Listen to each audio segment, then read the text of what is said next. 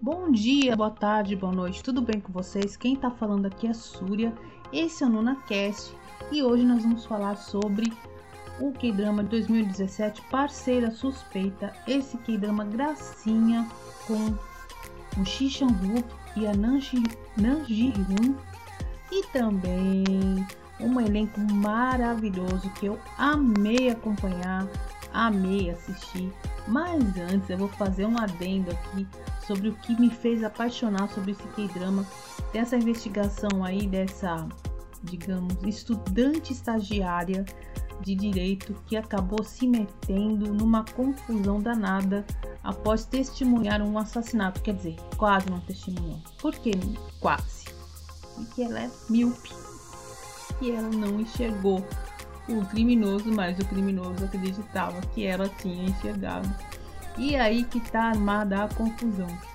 E eu, como uma ex-míope, porque eu operei a minha miopia, eu tinha 8 graus de um lado e 9 graus de outro, me identifiquei demais com ela.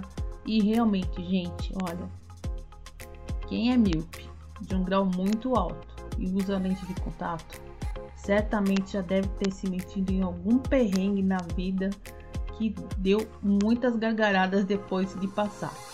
Eu poderia contar vários aqui, mas entre eles que eu me identifiquei demais, e eu digo o seguinte, olha, o divertido dessa história toda é que assim, a atrapalhação dessa personagem, a nossa prota Bonri, é que ela é atrapalhada não somente por causa da lente de contato que deixa algumas situações aí assim, digamos, embaraçosas, mas pela espontaneidade e sinceridade. Ela fala as coisas sem pensar, depois vem a consequência. Eu particularmente amo esse tipo de personagem, eu acho muito divertido.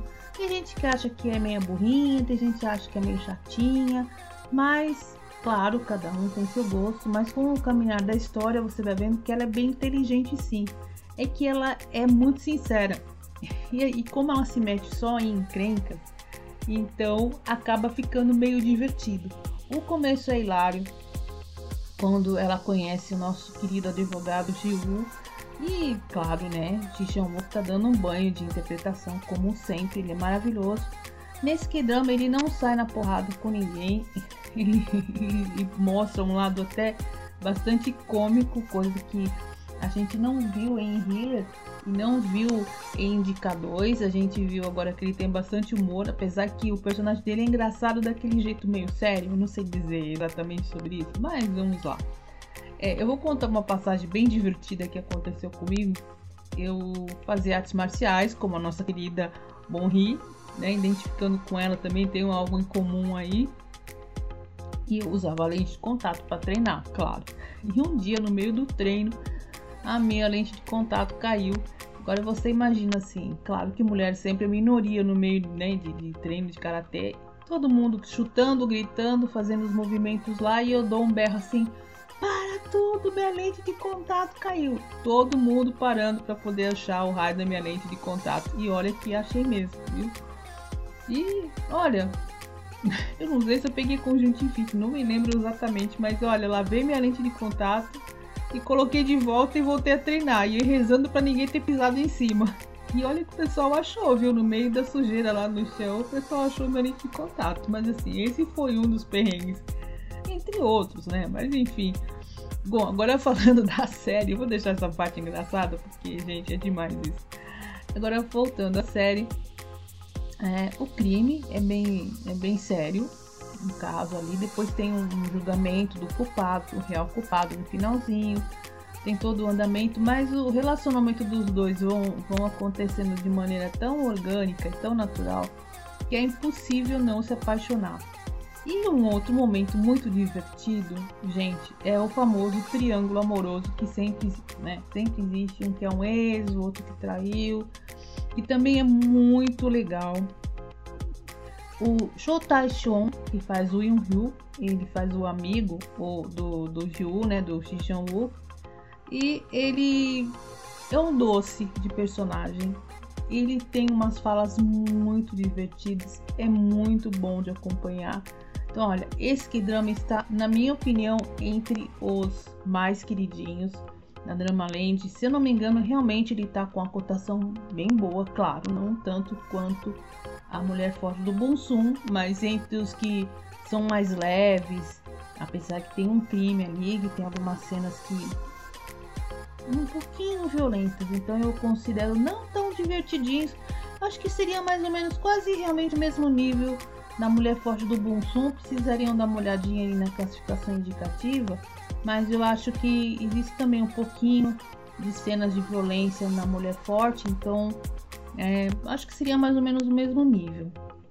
E como eu disse na minha resenha, eu, o que eu achei mais interessante, entre aspas, existe uma crítica ali sobre o sistema jurídico da Coreia do Sul, é, que ficou bem subentendido. Não sei se realmente foi essa a intenção, mas eu gostei também, né? Entre a briga entre promotoria e os advogados, de novo, né? Mais uma história que tem esse tipo de profissão que parece que todo mundo resolve ser promotor lá na Coreia. Já vi vários que dramas assim, mas não importa. Bom, se existe algum momento que foi maravilhoso, acho que praticamente tudo. As cenas dela é muito legal, envolvimento com criminoso, a conclusão, enfim, eu particularmente não tenho que me queixar de parceira suspeita. Então, resumo da ópera. Se você quer ver Ji Wook com aquele sorriso maravilhoso, usando óculos, gente, coisa mais fofa do mundo, ele com roupa social. Ele está maravilhoso nesse drama. E ver também a Ni Ji-hyun em cenas hilárias, babando pelo seu parceiro ali no caso, com cenas lindas. Opa, cenas lindas, cenas lindas de beijo, momentos emocionantes. Olha, não perca, não perca, não perca. Recomendadíssimo. Então é isso, gente.